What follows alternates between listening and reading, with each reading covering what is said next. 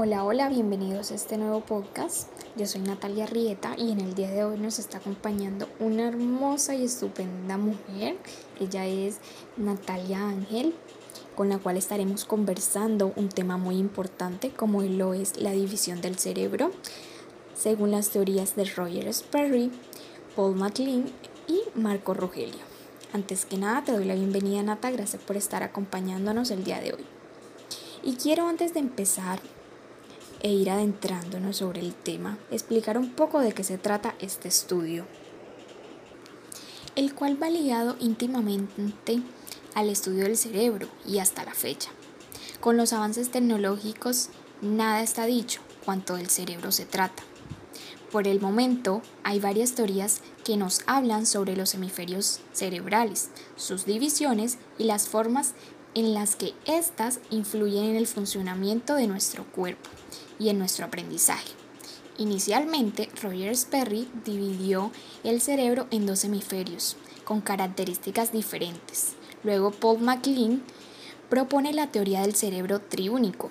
Y finalmente tenemos a Marco Rogelio, quien afirma que existe cuatro cerebros. Queremos dar a conocer estas teorías teniendo en cuenta sus aportes como investigadores y los descubrimientos alcanzados a partir de los mismos.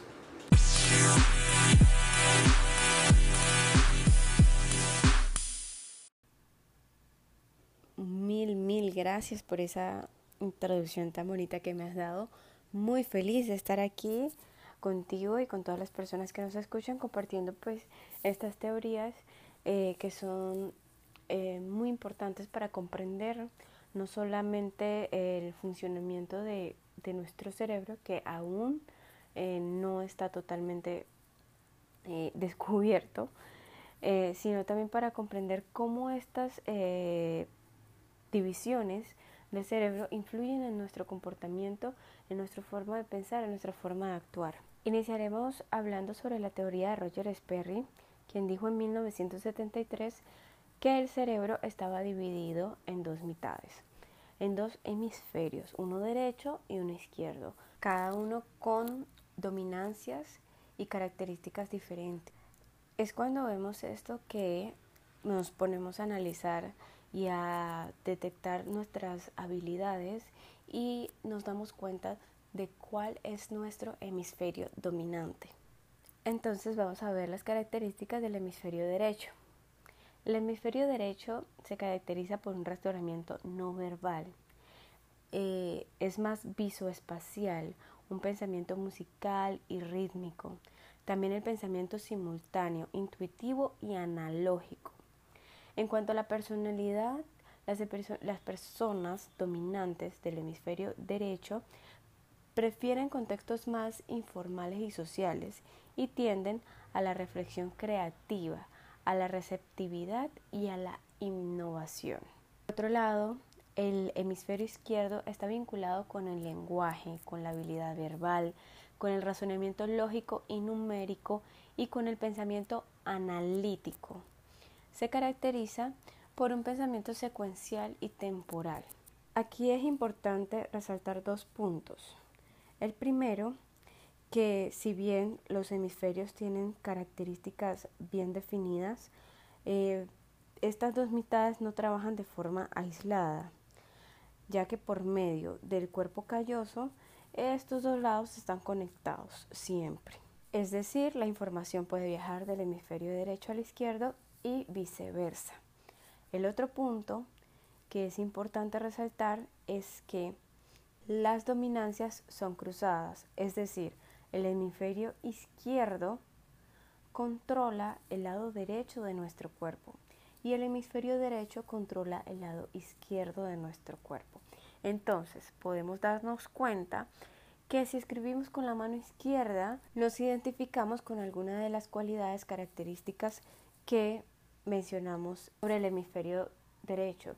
Y del mismo modo, si escribimos con la mano derecha, vamos a darnos cuenta que poseemos algunas de las habilidades o la mayoría de las que hablamos sobre el hemisferio izquierdo. Y bueno, esto es a grosso modo la teoría del doctor Sperry. Natalia nos va a dar detalles sobre la siguiente teoría.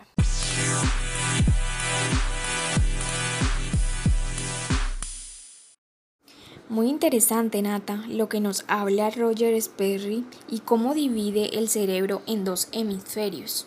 Ahora bien, Paul MacLean, en su teoría, señala que el cerebro humano está formado por un sistema de tres subsistemas que interaccionan entre sí de forma permanente y a partir de ellos se adquiere la conducta. Dichos subsistemas son el reptiliano, el límbico y la neocorteza. Hablemos un poco sobre estos cerebros. El reptiliano, capacidad de actuar como animal racional, recibe mensajes del cerebro límbico y el neocortés. Es el encargado de poner en marcha las funciones más básicas y primitivas, tales como la preservación de la especie y los cambios fisiológicos necesarios para la supervivencia.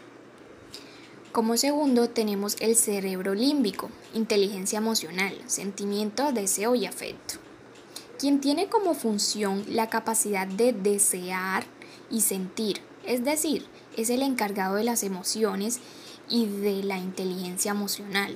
Promueve la productividad, la satisfacción en el trabajo y el aprendizaje. Este cerebro tiene una particularidad.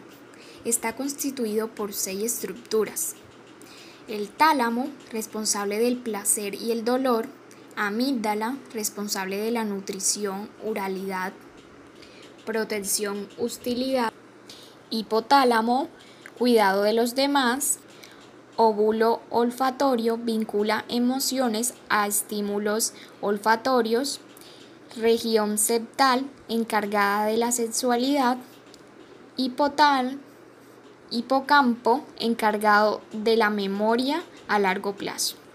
Y por último encontramos el cerebro neocortical, asiento de la inteligencia racional y capacidad de pensar. Se divide en dos hemisferios, el hemisferio derecho, donde se encuentra la inteligencia asociativa, creativa, intuitiva, holístico, libre de expresar los sentimientos, se relaciona con el mundo de las sensaciones y emociones más que con los códigos verbales lógicos. Y el hemisferio izquierdo, quien tiene una inteligencia racional, es secuencial, lineal, paso a paso, da la posibilidad de razonar y relaciona los pensamientos de forma secuencial y lógica.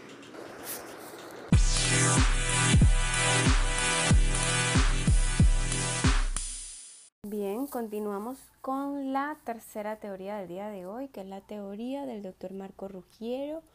Esta fue establecida en el 2016, es una teoría relativamente nueva y nos dice que tenemos cuatro cerebros. De estos cuatro cerebros, dos están constituidos por células humanas y los otros dos están constituidos por células bacterianas. Estos cuatro cerebros serían el neuroencéfalo, el cerebro intestinal, el cerebro microbiótico y el neurocardio o cerebro cardíaco. Vamos a explicar un poco de cada uno de estos cuatro cerebros. Vamos a empezar con el neuroencéfalo, que es básicamente el cerebro que conocemos desde siempre. Es el órgano rector del cuerpo y está compuesto por las neuronas y las células gliales. El cerebro intestinal está formado por una serie de neuronas incrustadas en las paredes del tracto intestinal y puede operar de forma autónoma. El cerebro microbiótico eh, se trata de hongos, bacterias y parásitos que viven simbióticamente entre el exterior y el interior de nuestro cuerpo. Y por último, el neurocardio o el cerebro cardíaco está contenido en el corazón. Está compuesto por 40.000 neuronas. Dice la teoría que gracias a esos circuitos tan elaborados, el corazón puede tomar decisiones, incluso pasar a la acción independientemente del cerebro y puede aprender, recordar, incluso percibir. Se dice que este es el cerebro más inteligente de los cuatro cerebros. Entonces, pues bueno, eh, esto es a grosso modo, muy, muy, muy general, las tres teorías sobre los cerebros Y pues eh, nada, no sé, Natalia nos tiene una brillante conclusión acerca de esto. Adelante Natalia.